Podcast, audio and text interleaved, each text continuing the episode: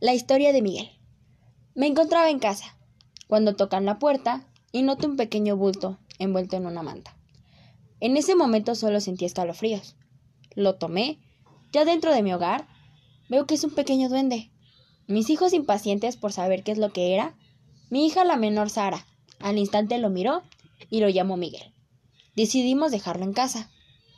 Una noche me levanté por un vaso de agua y vi a mi pequeña Sara hablando con él. Al instante me paralicé, así que decidí investigar más sobre los duendes. A la mañana siguiente, mis pequeños como cada día se iban al colegio. En un instante de silencio, logro escuchar pequeños pasitos que salían y entraban del cuarto de Sara.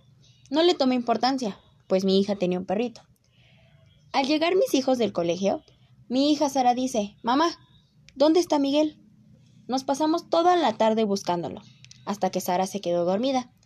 Al día siguiente voy a buscar a Sara a su cuarto. Mi pequeña Sara no estaba.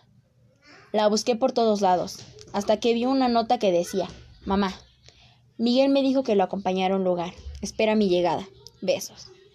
Un día como hoy, hace cuatro años que mi pequeña Sara no ha vuelto a casa, pues Miguel no era lo que yo esperaba.